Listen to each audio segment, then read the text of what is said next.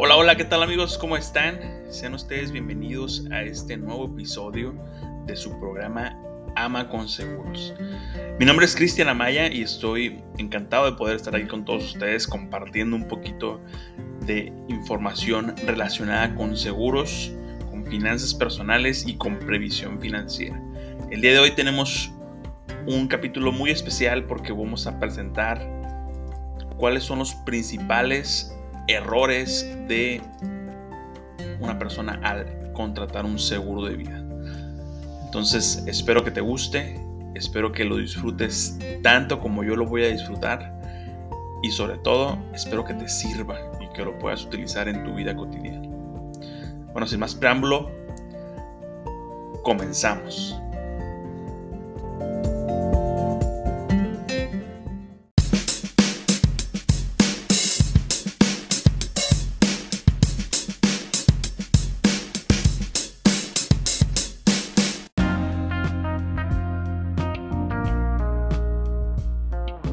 Hay que tocar el tema de qué es lo que vamos a considerar al momento de una contratación de un seguro de vida. Primeramente, ¿dónde hacer la compra de un seguro de vida? ¿Dónde compramos un seguro de vida? Bueno, pues suele ser una pregunta muy, muy común, muy básica. Pues yo te recomiendo que te acerques a un agente profesional en seguros. ¿Por qué? Bueno, pues te lo recomiendo porque el día de mañana que tengas que hacer una reclamación o que tengas que hacer una aclaración de tu póliza, de las coberturas o simplemente un servicio especializado que te esté dando una asesoría constante, solamente la vas a encontrar con un agente profesional.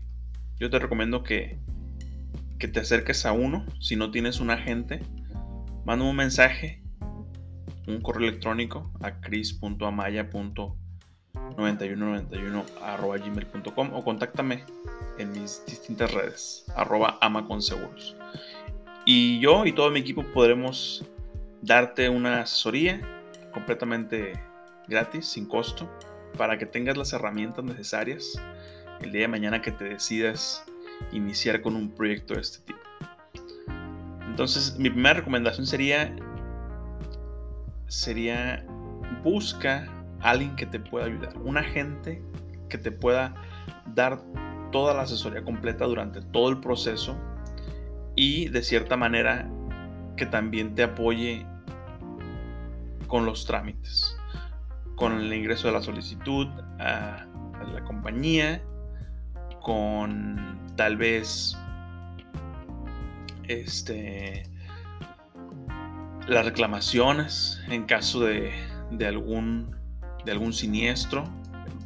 Recordemos que un, agente va a ser la persona que va a estar contigo eh, en los momentos complicados. Entonces tenemos que, conocer bien nuestro agente eh, pues conocer la trayectoria de esta persona qué tan confiable es muchos de nosotros pues ya tenemos un historial en nuestras redes. Probablemente eh, si tu agente te contactó por medio de Facebook o por medio de Instagram, pues ahí tienes una referencia, ¿no? Investigar su trabajo, investigar con quién ha trabajado, qué tan frecuentemente este, tiene, tiene relación con, a lo mejor con gente que ya conoces, que es eh, gente que, que, está en tu mismo ámbito. Entonces, pues conoce bien a tu agente porque va a ser la persona que te va a acompañar durante todo el proceso, ¿no? Eh, bueno, el primer error sería pues contratarlo directamente con el banco, ¿no? Este, recordemos que una vez que uno hace una compra eh, por medio de un banco, por medio de una institución, pues al momento de, de solicitar alguna aclaración, al momento de solicitar algún alguna información adicional, pues nos topamos con, pues con un, montón de procedimientos, ¿no? Que, que obviamente este, pues son, son parte de estas grandes instituciones y al momento de una reclamación pues tenemos ahí que estar llamando a un 01800, tenemos que estar ahí al pendiente de pues de, de cuáles son los procedimientos de estas compañías, ¿no? Y en cambio, con un agente, pues es la persona que se encarga de hacer todo esto por ti. Simplemente la, la gente se encarga de darte el servicio, de darte la información, la asesoría, alguna aclaración, alguna reclamación de un siniestro, pues es directamente con el agente, ¿no? Esa es la, la esa sería mi primer, mi primer recomendación. Eh, mi segunda recomendación sería pues que en realidad tengas una idea ¿no? de cuál es el servicio que, que quisieras contratar. Existen pues, pues varios, varios tipos de seguro de vida. Hay seguros de vida simples, que es básicamente lo que todos entendemos como un seguro de vida. Adquieres una suma asegurada que pues te permite te permite una protección, ¿no? Te permite estar protegido en caso de una invalidez, en caso de un, de un siniestro, de un fallecimiento prematuro, pues tienes una suma asegurada. Por lo regular, este, este tipo de seguros de vida son, son accesibles, son seguros de vida puros, digámoslo así. Entonces, pues si esta es tu intención, le mandan saludos del Chucho, ahí por ahí paso atrás. Este, si es tu intención el, el, contratar un simple seguro de vida, pues probablemente te sea, te sea muy accesible el contratarlo, ¿no? Este, sin embargo, hay otros tipos de seguro de vida que nos permiten también el, tener un ahorro en, el, en, la misma, en la misma plataforma, por decirlo de alguna manera. Entonces, ese tipo de seguros tienen un enfoque distinto. Entonces, si, el, si tienes un, una meta de ahorrar para el día de mañana, de construir un patrimonio para tu familia y que se quede como un respaldo económico para, la, para tu familia, pues entonces te recomiendo que, le eches un vistazo a este tipo de herramientas, ¿no? Que sirven para, pues, para ahorrar, que conservan tu, tu dinero, que conservan el valor de tu dinero, que también es muy importante y este, pues se van actualizando, ¿no? Año con año con la inflación. Entonces, son instrumentos que te permiten, este, primeramente, eh, crear un patrimonio, te permiten eh, incluso dejar una herencia antes de que construyas la riqueza. Esto es algo muy importante, ¿eh? porque el momento que tú contratas un, un seguro de vida, pues estás estás adquiriendo una suma asegurada. Entonces, si el día de mañana llegas a faltar o llegas a, quedar inválido, pues tienes un respaldo que te, que te hace frente a, estas, a estas, a estas situaciones este, pues que son muy complicadas ¿no? para, para la vida de cada persona.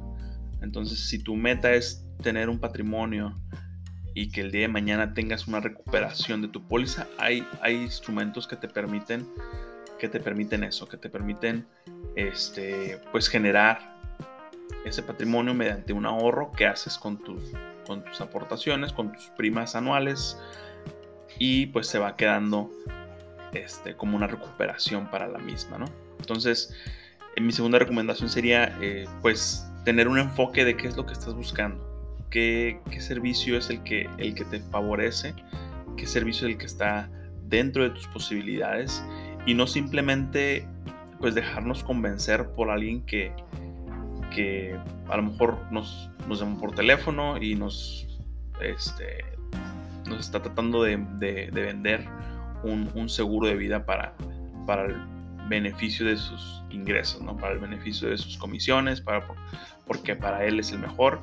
Siempre hay que tomar en cuenta qué es mejor para, para uno mismo, ¿no? que, cuál es mi meta qué es lo que quiero conseguir y pues tener en cuenta bien que hay distintos, distintas, este, distintos enfoques, diferentes instrumentos que sirven para distintas cosas.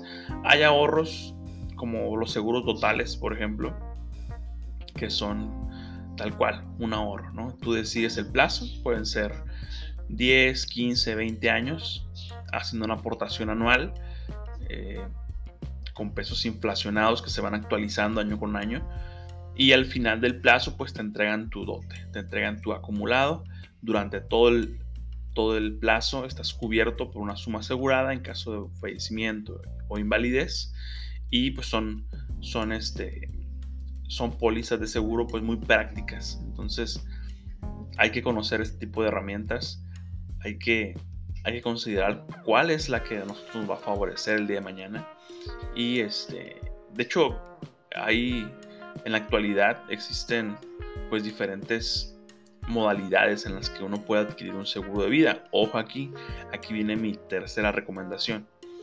Mi tercera recomendación es, pues, fíjate bien dónde, dónde compras un seguro de vida o, dónde lo adquieres, porque ahorita en, en, la actualidad pues ya es muy común el adquirir servicios por medio de plataformas digitales.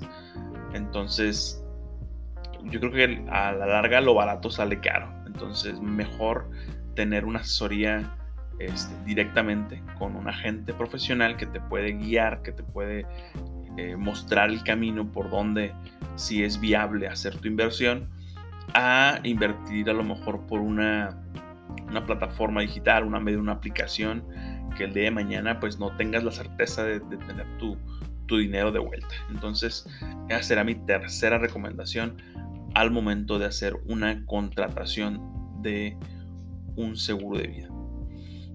Y mi cuarta recomendación, número 4, yo te recomendaría también que consideres, eh, bueno, el principal error que, detecto cuando, cuando las personas se acercan a, a, platicar de seguros es que no tienen un, un presupuesto para la suma asegurada. ¿A qué me refiero con esto?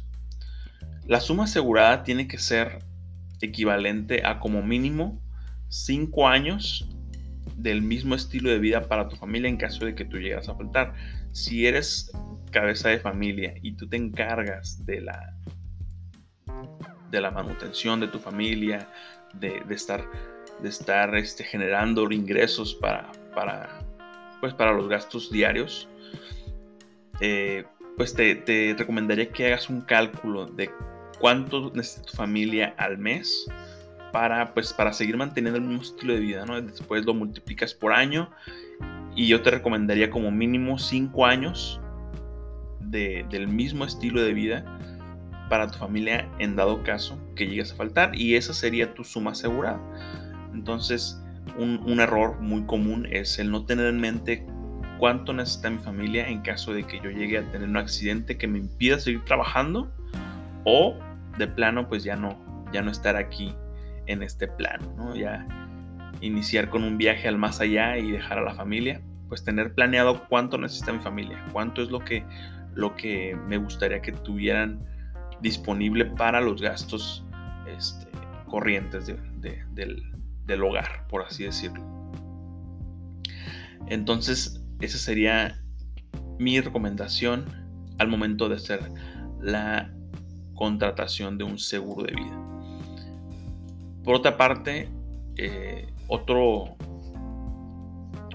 otro error muy común que, regularmente se ve en este tipo de, de asesorías es que, pues sí, muchas veces el asesor es el responsable de no dar la información completa, porque allá afuera hay de todo. Yo no voy a meter las manos al fuego por nadie.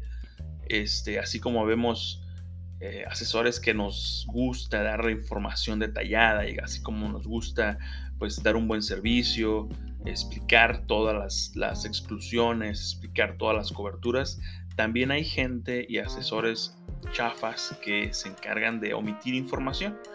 A lo mejor no decir si hay alguna exclusión, si no aplica el seguro para ciertos casos. Entonces, pues mi tercera recomendación sería informarte antes de, pues de firmar la solicitud, ¿no? antes de hacer tu, contratación. Eh, hay una, hay una parte en la póliza que se llaman exclusiones y ahí te dice todo lo que no te va a pagar el seguro. Mejor que te des cuenta al principio a que te des cuenta cuando ya tengas un problema y descubras que no te cubre la póliza. Entonces, acércate con tu agente de seguros y pues pídele que te explique tu póliza, que te diga qué es lo que sí te cubre y qué es lo que no te cubre. Porque muchas veces nosotros satanizamos a las mismas compañías de seguro, ¿no? Es que no paga, es que, es que se, hacen, se hacen mensos al momento de, de las reclamaciones, de los siniestros, este, y en realidad es una gente que no hizo bien su trabajo, que no hizo bien la parte de, este, pues, informar al cliente, decirle, ¿sabes qué? Mira, esto es lo que te cubre, esto es lo que no te cubre, y pues ya tú decides si das luz verde con ese proyecto. Entonces, esa sería mi, mi siguiente recomendación. Este, fíjate muy bien, checa muy bien cuáles son las exclusiones de tu póliza, asesórate con tu, agente, pídele que te, que te, explique cuáles son esas cláusulas que vienen en, en tu póliza. Ojo, no son letras chiquitas, ¿eh? de hecho, por contexto, en, en la póliza, la Comisión Nacional de Seguros y Fianzas, por ley, le pide a las aseguradoras que las exclusiones, que son las, la parte que no te va a pagar, o sea, en los, casos que no te va a ser válido el seguro, eh, pues por ley les pide a las aseguradoras que vengan en letra número 14 y en negrita. Así que cuando uno dice, no, es que las letras chiquitas del contrato de mi póliza de seguro no existen en las pólizas de seguro de vida, mm, bueno, en, el seguro en general no existe un tal letras chiquitas. Las exclusiones, lo que te dice desde el inicio que no va a pagar, pues vienen en letras número 14, un poco más grandes. En 12 vienen las, la, la póliza, en número 14 vienen las exclusiones y en negrita. Entonces, no hay pretexto para no ubicarlas en tu póliza. Si tienes una póliza a la mano, ya sea de auto, de de, hogar o, de gastos médicos, revísala, revisa la parte de las exclusiones y ahí te vas a dar cuenta cómo existen diferentes, diferentes eh, cuestiones en donde no te va a ser válido la, protección.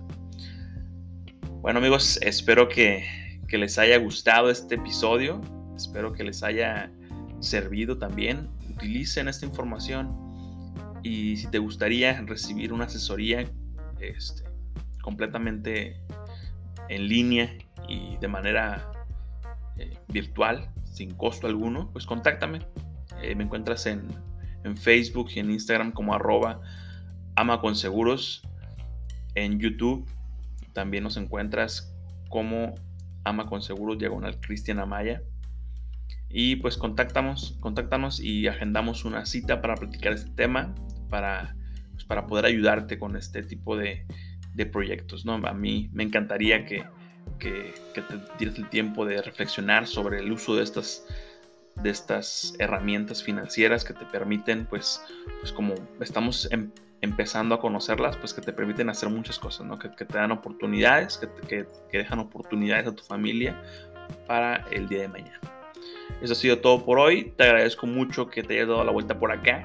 Nos vemos en el siguiente video y pues que tengas un excelente, un excelente día. Bye bye.